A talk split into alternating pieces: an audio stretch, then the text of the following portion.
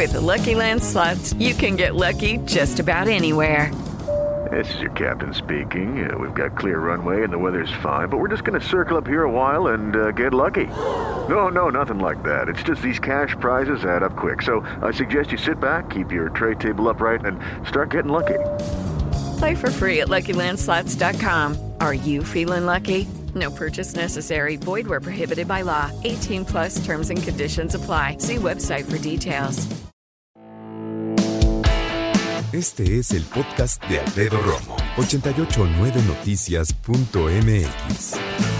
Hablemos del cambio climático. Yo te preguntaba el otro día, oye, neta, ¿cómo le haces para dormir con tanto maldito calor? ¿Cómo?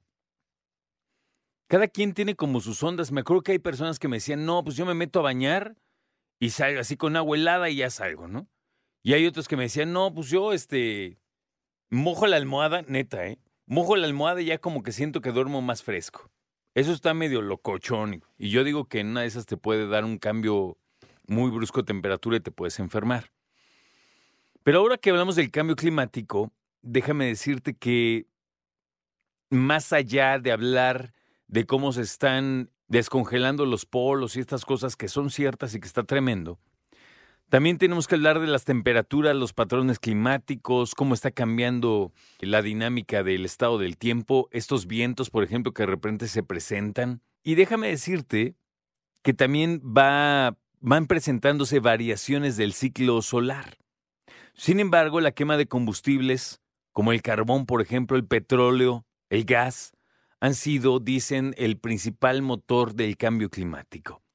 Las personas nos vemos afectadas por el cambio climático de diferentes maneras. Depende dónde vives, si tienes alguna comorbilidad, pero de que afecta a nuestra salud, afecta a nuestra salud.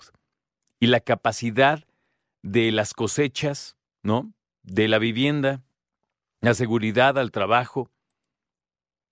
Ya con todo esto, un equipo de científicos de la Universidad de Copenhagen, allá en Dinamarca, realizaron un estudio que se estima que para el año 2099, ya sé que falta mucho, pero nos están advirtiendo desde ahorita, 2099, el aumento de las temperaturas podría provocar en cada persona una disminución al año de entre 50 o 58 horas de sueño. Y esto está cañón porque de por sí no duermes. La investigación dice que el aumento de la temperatura en el ambiente afecta negativamente el sueño de nosotros los seres humanos. El efecto es mayor para los residentes en países con menores ingresos, o sea, como México, así como en los adultos mayores y las mujeres también. Resalta esta investigación que en las noches con temperaturas mayores a 30 grados Celsius, el sueño disminuye en una medida de 14 minutos y una probabilidad de dormir menos de 7 horas también aumenta. Conforme suben las temperaturas, esto indicó el primer autor de la investigación que se llama Kelton Minor.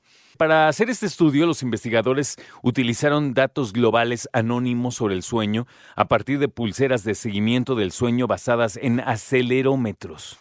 Datos que incluían, dice, 7 millones de registros de sueño de más de 47 mil adultos, o sea, un montón de gente de cerca de 70 países. O sea, sí estuvo como muy campechana la cosa como para darse cuenta que esta investigación es seria, ¿no? Y se puede tomar como válida.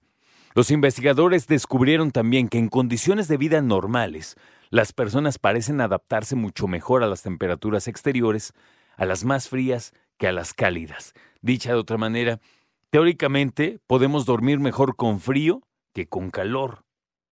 Y por la noche, nuestro cuerpo desprende calor que dilata nuestros vasos sanguíneos y aumenta el flujo de la sangre hacia las manos y los pies, para que el entorno del ambiente debe estar más frío que nosotros para que podamos calentarnos sabrosón. ¿A ti te cuesta trabajo dormir con el calor? Es que es asqueroso, ¿no? O sea, me refiero a que ya no sabes qué hacer, ya tienes abierta la ventana, ya la de allá, la de acá, horrible. La mascota ahí tirada, así de sáquenme de aquí. Una cosa bien horrible. ¿Te has puesto a pensar la cantidad de mascotas que están diseñadas para otros ambientes y viven en la Ciudad de México? Los huskies, los Alaska Malamut, todos esos que están, pues, con pelaje de otros lados, oigan, ese está muy cañón. Échenle una rapadita, ¿no? Pues así, una maquinita así que digas, órale, para que estén más frescos. ¿Sí se puede? ¿Creen que sí se puede? Digo, de que se puede, se puede, pero será buena idea. Ay, qué situación. Oye, hablando de dormir, no dormí, bueno, sí dormí bien, pero me estuve, ya sabes, de eso que te despiertas y te despiertas. Luego soñé que decía, o sea, que me despertaba, soñé que me despertaba y que le decía a mi esposo, oye, es hora, y me decía, no, todavía no, duérmete. Y soñé eso, ¿eh? Después de nueve años, nueve largos años cumpliditos, hoy volví a poner una alarma en mi vida. No, yo nunca usé alarma en nueve años, gracias a Dios. Y entonces como que andaba yo inciscado así, entonces a dormir, güey, no, entonces ha quedado dormido. Y entonces tuve una, una noche así medio movidona. Y sonó la alarma y hasta, cuando sonó la alarma hasta sentí bien raro, la verdad.